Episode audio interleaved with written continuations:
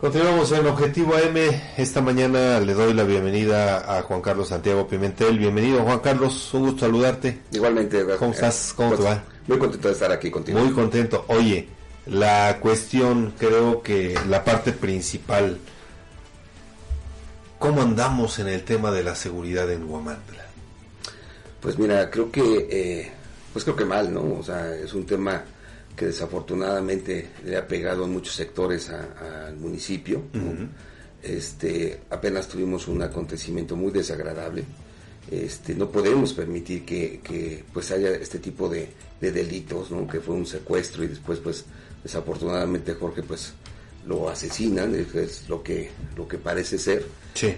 Y, y, bueno, gracias a Dios ya, ya hay tres detenidos, ¿no? Ya el gobierno del estado este, pues tomó, tomó las riendas de esa investigación, la Procuraduría, y bueno, está en manos de ellos, como decía la, la gobernadora en una declaración, este, ya hay tres detenidos y pues la investigación sigue, ¿no? Pero sí es un tema pues muy delicado, muy delicado y que creo que debemos de trabajar pues toda, todos los sectores, ¿no? De toda la gente que nos interesa que le vaya bien a Huamantla, sin duda debemos de estar interesados en trabajar en esa, en esa seguridad y también vamos a necesitar de todos, de todos eh, los comerciantes, este, eh, productores, sin duda la administración este, municipal tiene que hacer su, su papel, ¿no?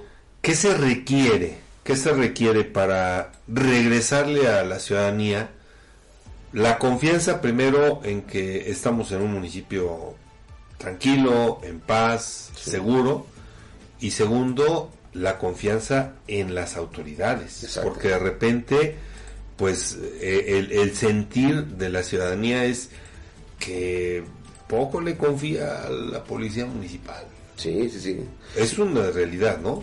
Sí, de hecho acabas de decir un punto muy importante, esa confianza que se le debe tener a las autoridades desde mi punto de vista, este, no se tiene en estos momentos, ¿no? Desde el eh, al policía a, la administración municipal y hay que trabajar muchísimo en esa imagen que se tiene tanto de la, del servidor público como del, del policía. Pero, ¿crees tú que solo solamente sea una cuestión de lavar la cara, una cuestión de imagen, o se tenga que hacer alguna eh, acción, alguna medida que, que vaya más allá para regresarle a la ciudadanía la, confianza.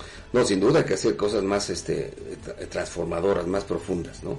Eh, tengo entendido que se va a construir la Academia de Policía, por ejemplo, esa Academia de Policía que nos va a dar como resultados policías más preparados, más capacitados, y creo que eso es una parte fundamental en los policías, ¿no?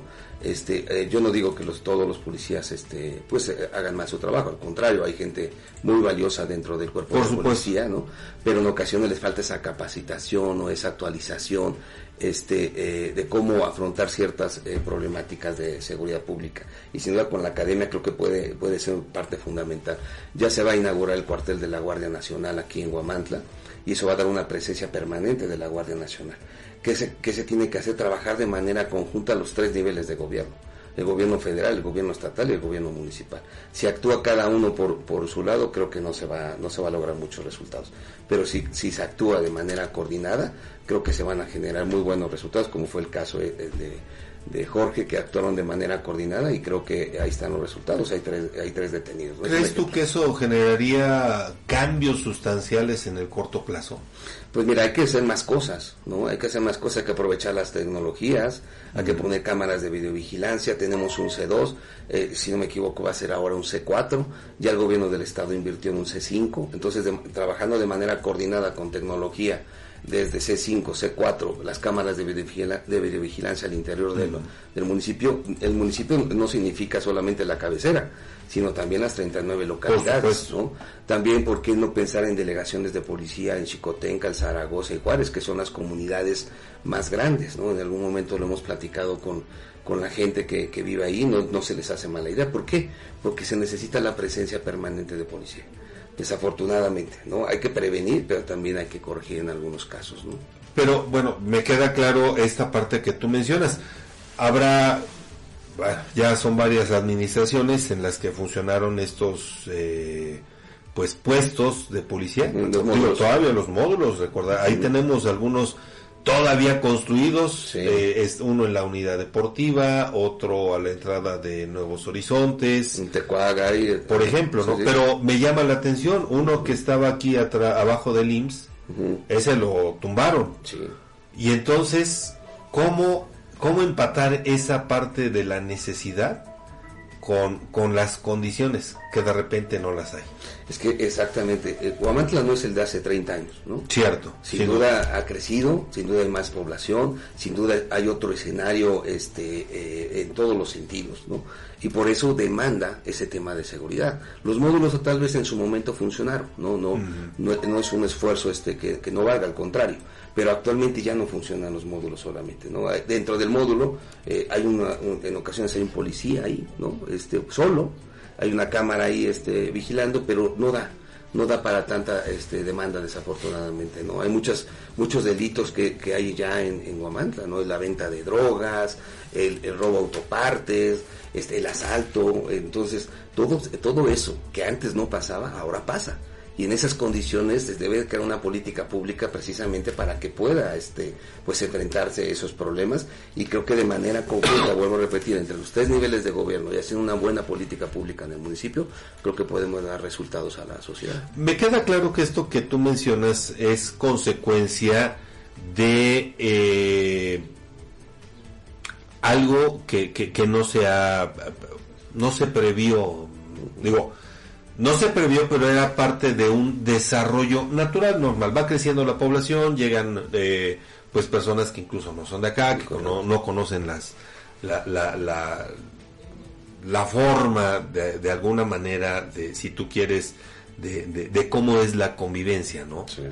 Y ahora, entonces, ¿cuál crees tú que sea el principal reto en este sentido para que todos los pobladores podamos vivir una, un ambiente de seguridad, pues que lo palpemos, que, que lo veamos en términos prácticos, porque ya mucha gente tiene miedo de eh, salir a la calle, de ir al banco, digo, cosas que en otro momento lo decías hace unos instantes, no pasaba. Y hoy cambia nuestra, nuestra convivencia social. Sí, yo creo que el principal objetivo es trabajar en equipo y cerrar filas, porque tanto la administración eh, pública este, necesita de la sociedad y la sociedad necesita de la administración pública. Y todos tenemos de trabajar, desde las familias, las familias tenemos que hacernos responsables, los que tenemos hijos, pues de nuestros hijos. Los jóvenes que ya son adultos se tienen que hacer responsables también de sus, de sus actos, ¿no? De decidir sí o no, también se tienen que hacer responsables, ¿no? Pero también la administración pública se tiene que hacer responsable de sus facultades, de sus responsabilidades. Y creo que ahí es donde le quedamos a deber a la sociedad, ¿no? Tenemos que trabajar de la mano, de la mano. No podemos vernos aislados o no podemos imponer ciertas cosas sobre la sociedad que en algunas ocasiones este no sirven.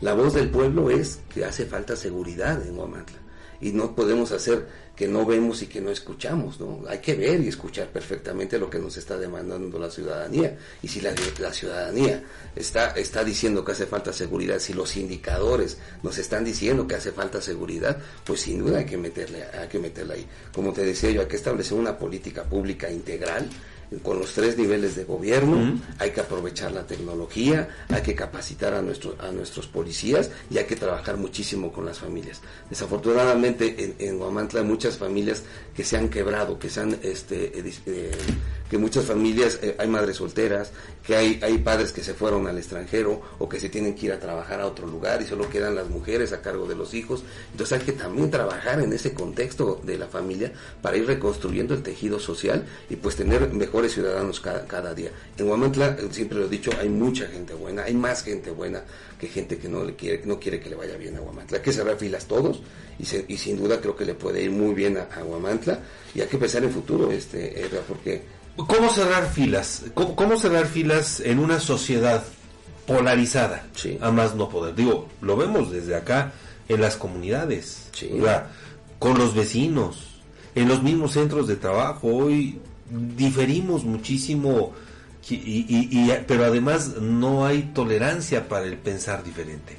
¿Cómo cerrar filas, Juan Carlos? Pues mira, ahorita viene un momento muy importante, ¿no? Tú sabes que que viene un momento este, pues electoral que eso puede ser un punto de partida, ¿no? Porque al final es un momento en que la sociedad puede manifestar su voluntad, ¿no?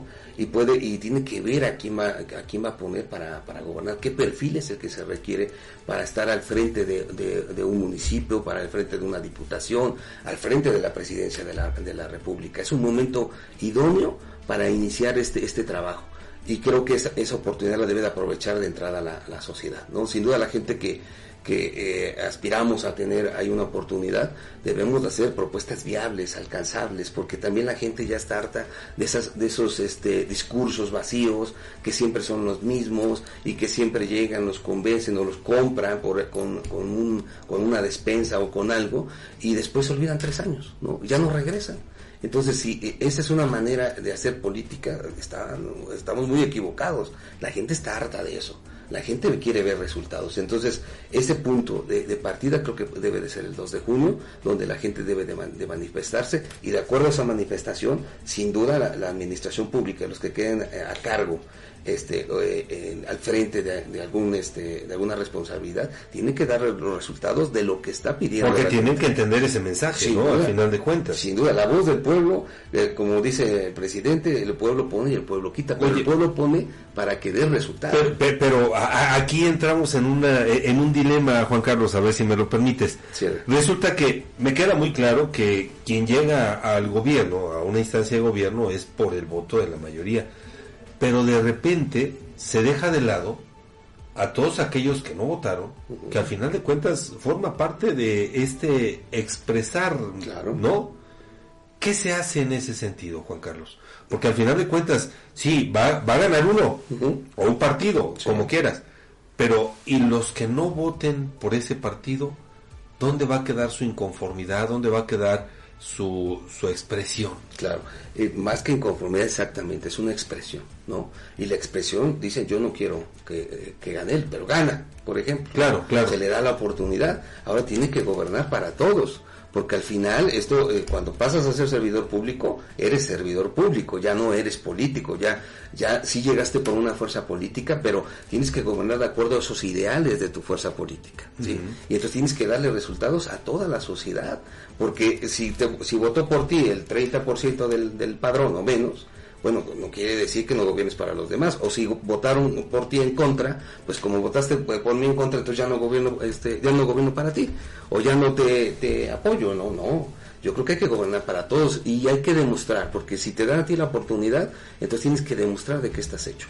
Tienes que demostrar que tienes la capacidad para poder enfrentar esa responsabilidad. Tienes que demostrar que estás preparado y que la gente se puede sentir eh, orgulloso de, su representante. ¿no? Para eso te dan la oportunidad y esa oportunidad hay que aprovecharla. Desafortunadamente muchos no la aprovechan. ¿no? ¿Por qué? Porque se olvidan del pueblo, hasta de los que votaron por él. Entonces, imagínate, votan por ti, traicionas a la gente que, que, votaron por ti, le mientes a la gente que, votaron por ti, porque muchos prometen obras, programas sociales, etc. Y nada más se acuerdan cuando llega el momento de las campañas y entonces ahora sí te regalo un tinaco, ahora sí te regalo un calentador, o tratan de comprar estructuras completas con los líderes. A ti te doy un calentador si me traes toda tu estructura. No, esa política se tiene que acabar. Esa política es la que nos exige la sociedad que se acabe ya. Ya no necesitamos que nos vayan y nos compren nuestra voluntad. Al contrario, la gente seria, los políticos serios y los servidores públicos serios hacen su trabajo y su trabajo es responderle a toda la sociedad en sus demandas, responder a esos indicadores tan dolorosos, tan lastimosos que tenemos en, Guamantla, en el caso de seguridad, y hay muchísimos más, ¿no? En el caso de la, de, la pobreza también, hay una gran brecha entre la, entre la cabecera municipal de Guamantla y las localidades, vete a la Lima, este Edgar, mm. y es, es tremendo, no hay drenaje, no hay calles pavimentadas. Desde hace veintitantos años o más, ¿eh? Y la gente te lo dice, es que siempre hemos pedido una calle, nunca nos las han dado. Siempre nos prometen y se van. Y lo mismo pasa en Chicotenca, que hay una zona que no hay, no hay pavimentación de calles. Ahorita el problema del agua, que es muy doloroso, ¿no? El, problema del agua se tiene que resolver de una manera integral para todo el municipio. No solamente para un pozo o no solamente para una localidad. Debe de ser un proyecto integral. Cuesta dinero, sí. Y cuesta bastante. Y pero hay que hay que saber gestionar, hay que saber tocar puertas y sobre todo hay que trabajar de la mano con la sociedad y de la mano con la con el siguiente nivel que es el gobierno del estado y de la mano con el siguiente nivel que es el, el, gobierno federal. Hay que saber este gestionar, hay que tocar puertas, pero sobre todo también hay que tener claro qué es, qué es lo que se puede hacer y qué es lo que no se puede hacer. Y creo que se pueden hacer muchas cosas. Estoy hablando de finales de los 80 inicios de los 90 cuando en la Lima precisamente eh, los, los vecinos, los pobladores, eh, eh, por, por su cuenta decían, vamos a, hacer nuestro pozo, nuestro pozo de agua. Yo me acuerdo en ese entonces, estaba creo que en 15 pesos la cuota de, del agua potable aquí en Guamantla y a ellos les tocaba pagar 10 veces más y aún así le entraron porque era una necesidad, era algo que ellos necesitaban. Pero fíjate, de eso estoy hablando de, la década, inicios de la década de los 90. Y siguen igual. Este, ahora, el, eh, si les cobra la cuota, no, que es, es, lo correcto, ¿no? Pero entonces dales agua. Claro. No le cobres agua cuando no cae agua, ¿no? Y tampoco te acuerdes de ellos cuando son este eh, tiempos electorales, ¿no? No te puedes aprovechar de la necesidad de la gente. No te puedes aprovechar de la necesidad de la gente. Bueno, lo mismo, un político responsable, un servidor público responsable no hace eso gobiernas desde el primer día porque te están dando el encargo. Desde el primer día empiezas a dar resultados y la gente decidirá si puede ser nuevamente apto para poder seguir gobernando o de plano ya no te dan la, oportunidad. Pero de entrada ya hiciste tu trabajo.